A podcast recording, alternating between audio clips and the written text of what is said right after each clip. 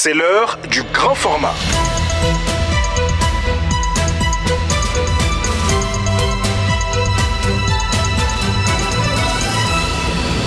Mam Radio. Bonsoir. La lutte contre l'extrémisme violent des enseignants formés au guide de conciliation des prêches et serments religieux, une initiative qui entre dans le cadre du programme d'appui à la stabilisation. La commune d'Anchawaji, à une quarantaine de kilomètres, vient de bénéficier d'un forage équipé en panneaux solaires grâce à l'appui de la MINUSMA. Et notre invité du jour est le représentant spécial adjoint et coordinateur humanitaire Alain Noudéou. Dans l'entretien qui suivra, il nous parlera des One Stop Center. Voilà pour les titres de cette édition mise en onde par Cassim Koné. Bonsoir et bienvenue dans le grand format. Plusieurs enseignants du secondaire des écoles Médersa et chrétiennes viennent de bénéficier d'une formation sur le guide de conciliation des prêches et sermons religieux. Les sessions se sont tenues dans le cadre du projet alternatif redevable pour lutter contre l'extrémisme radical, un projet d'appui à la stabilisation du Mali à travers le renforcement de l'état de droit. Seydou Traoré. Le projet alternatif Rediva pour lutter contre l'extrémisme radical, lancé il y a cinq mois, vise à outiller les acteurs locaux afin de prévenir et réduire l'expansion de l'extrémisme violent. Une dizaine d'enseignants de secondaire des écoles de médecins et chrétiennes de Blanc, Nara, Segou, Kouchala et Uroso ont été renforcés sur les concepts, notions et principes fondamentaux du guide de conciliation des prêches et sermons religieux L'objectif, selon l'ONG en charge de sa mise en œuvre, est de créer un environnement favorable pour la prévention et la lutte contre l'extrémisme violent, en renforçant les enseignants au contenu de la politique nationale de prévention et de lutte contre l'extrémisme violent. Les responsables du projet espèrent transmettre des connaissances aux élèves afin qu'ils deviennent des ambassadeurs auprès de leurs pairs. Cette session est la suite logique des concours d'innovation sur la prévention et la lutte contre l'extrémisme violent entre élèves de l'enseignement secondaire et des médecins des localités d'intervention du projet. Il faut rappeler que le projet parlé est mis en œuvre par l'ONG Think Sahel en partenariat avec le secrétariat permanent de la prévention et de la lutte contre les services violents et le terrorisme au Mali. Revenons à la nuit du destin célébrée hier. Les mosquées et espaces de prière ont accueilli des fidèles. Les prêches ont essentiellement porté sur les bénédictions, l'appel à tolérance, la laïcité, ainsi que le pardon. Des imams et leaders religieux sont parfois revenus sur la gouvernance et les questions de justice. Résumé de Sekou Gambi. Les mosquées, les zaouïas, les espaces de prêche ont été pris d'assaut par les fidèles musulmans pour célébrer la nuit du destin. Au cœur de cette nuit du destin, des prières, des invocations et des bénédictions par les fidèles musulmans.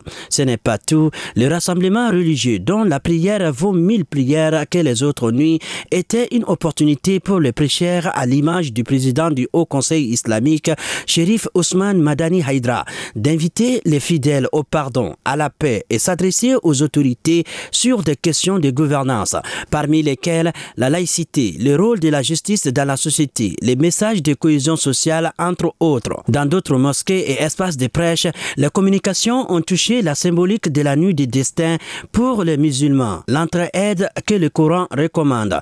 De son côté, Ousmane Djara, imam et professeur, estime dans ses sermons que les invocations pendant cette nuit du destin permettent d'effacer les péchés. Les fidèles ont eu l'occasion de faire des prières, mais aussi des bénédictions pour le pays jusqu'à l'aube. Sekou Gambi, Mikado FM. Et le Mali, à l'instar de la Oumma islamique, s'apprête à célébrer l'Aïd el-Fitr à quelques jours de l'événement.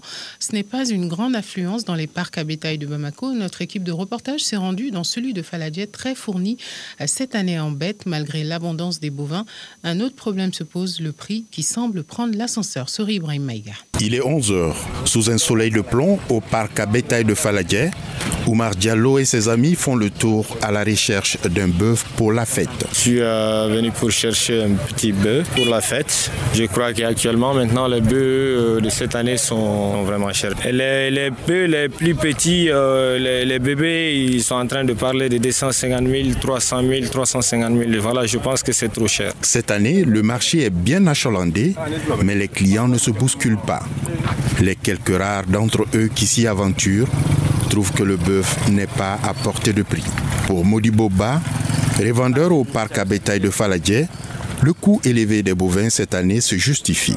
Oh, en veille le bœuf coûte cher et ce n'est même pas le coût du bœuf, c'est surtout son alimentation qui nous coûte très cher. Les sacs de graines de coton est vendu à 15 000 francs CFA.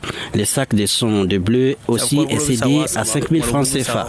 Nourrir le bœuf dans ces conditions, les vendre n'est pas chose facile. Après plusieurs heures passées à sillonner le marché, M. Diallo trouve son bonheur grâce à un intermédiaire un véritable soulagement selon lui. Avec l'aide de mon Djeliba, à travers ses, relations personnelles, ses parents, voilà, on a pu euh, mettre la main sur un bœuf de 300, C'est un grand soulagement. L'affaire conclue, place maintenant au conducteur de tricycle qui se frotte aussi les mains en cette veille de fête.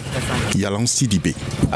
J'arrive à transporter en moyenne par jour 7 à 8 bœufs. Et grâce à cette activité, j'arrive à faire une bonne recette. Chaque année, ce sont des milliers de bovins qui sont immolés à travers le pays à l'occasion de la fête de l'Eid el-Fitr.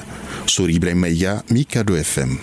Merci Sori Ibrahim Maïga. Et la lutte contre les inégalités liées au genre dans les systèmes agroalimentaires et l'autonomisation des femmes contribuent à faire reculer la faim, à stimuler l'économie et à renforcer la résilience face aux chocs climatiques ou encore la Covid-19 selon un nouveau rapport de l'Organisation des Nations Unies pour l'alimentation et l'agriculture FAO. Barké Le rapport souligne qu'à l'échelle mondiale, ces systèmes concentrent 36% de la population active féminine et 38% de la population active masculine. Cependant, les femmes y occupent en général une place marginale et doivent composer avec des conditions de travail souvent plus difficiles que celles des hommes, dans la mesure où elles sont cantonnées à des emplois occasionnels ou à temps partiel, informel, peu qualifiés et à forte intensité de main-d'œuvre.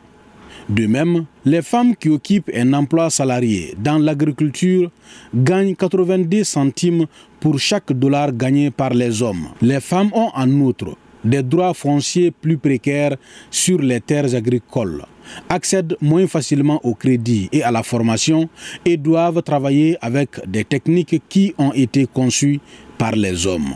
Conjuguées aux discriminations, ces inégalités engendrent un écart de productivité de 24% entre agriculteurs et agricultrices, à taille d'exploitation égale.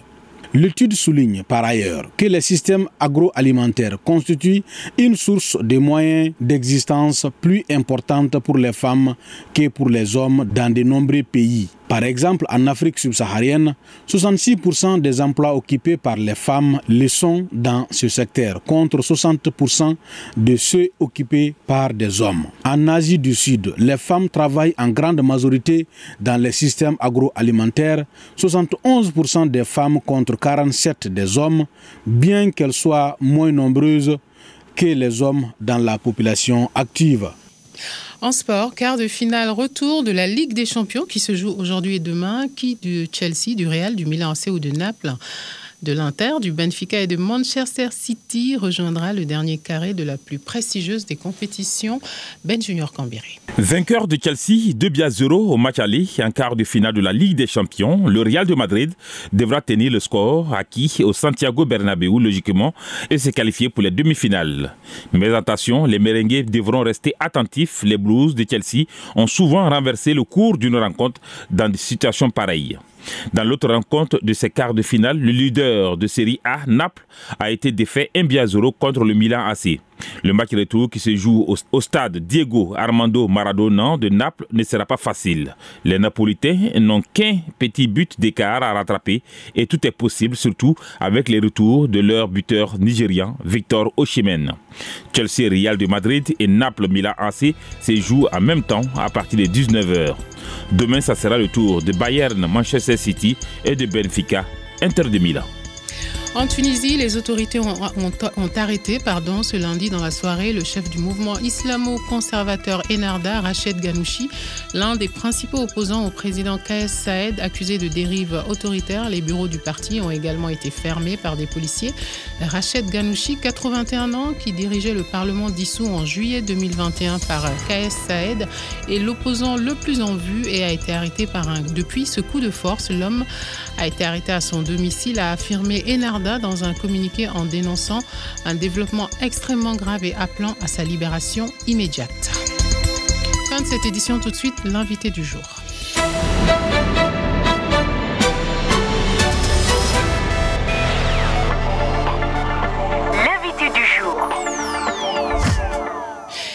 Invité du jour est Alain Noudéou, euh, représentant spécial adjoint de la MINUSMA et coordonnateur de l'action humanitaire.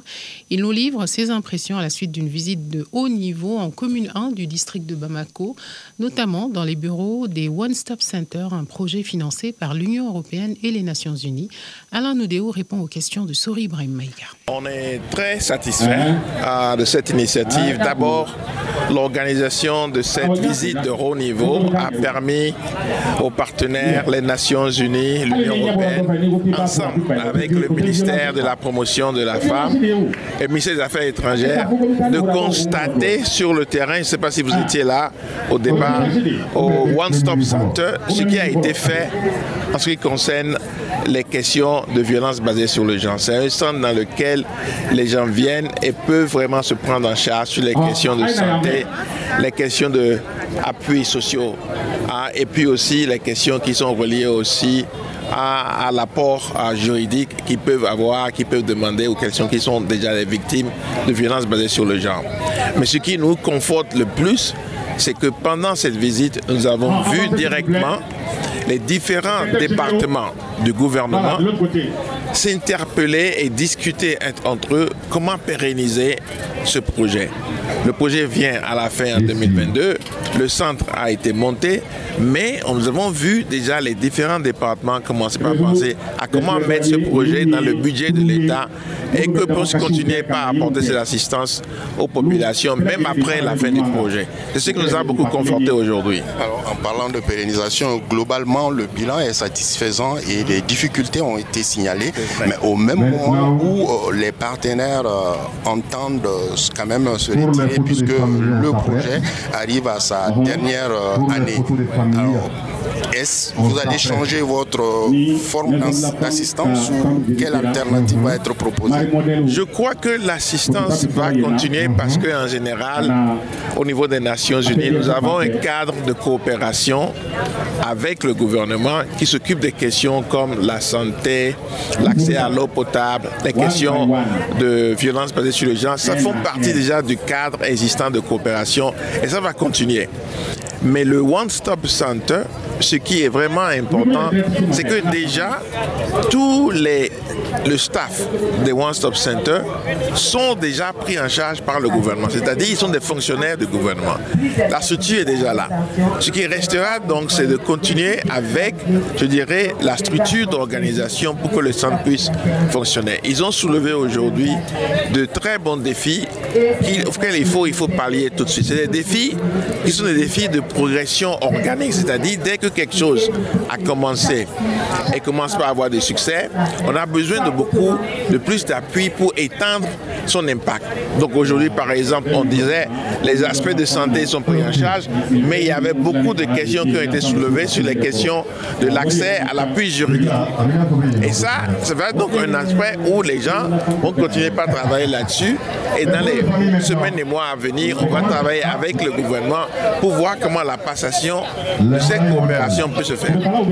C'est une euh, expérience pilote, hein, on sait, et One Stop Center est installé euh, seulement dans quelques zones. Comment comptez-vous voir cette expérience sur le court et le long terme? Je crois qu'il y en a 14, si je ne me trompe pas, dans beaucoup de... Bon, il y en a dans des districts ici à Bamako, mais aussi en dehors de Bamako.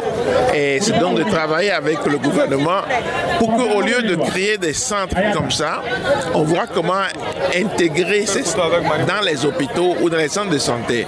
Pour qu'on n'ait pas à reconstruire des bâtiments, mais de voir comment mettre de l'espace dans les centres et d'utiliser donc l'expérience ici pour le mettre dans ces centres de santé. on voit déjà avec euh, cette expérience, il y a des questions qui reviennent sur la table, notamment les questions liées aux violences basées sur le genre, notamment des textes qui vont être révisés pour ça. Ne serait-ce que pour ça, on sent que ça fait des éveils de conscience. Exactement, exactement. Ça crée ça, c'est les effets catalytiques. Merci encore. À l'instant, Alain Noudéou, représentant spécial adjoint de la MINUSMA et coordonnateur de l'action humanitaire au Mali, interrogé par Sori Ibrahim Maïga. Merci d'avoir suivi cet entretien et bonne suite des programmes sur Mikado FM.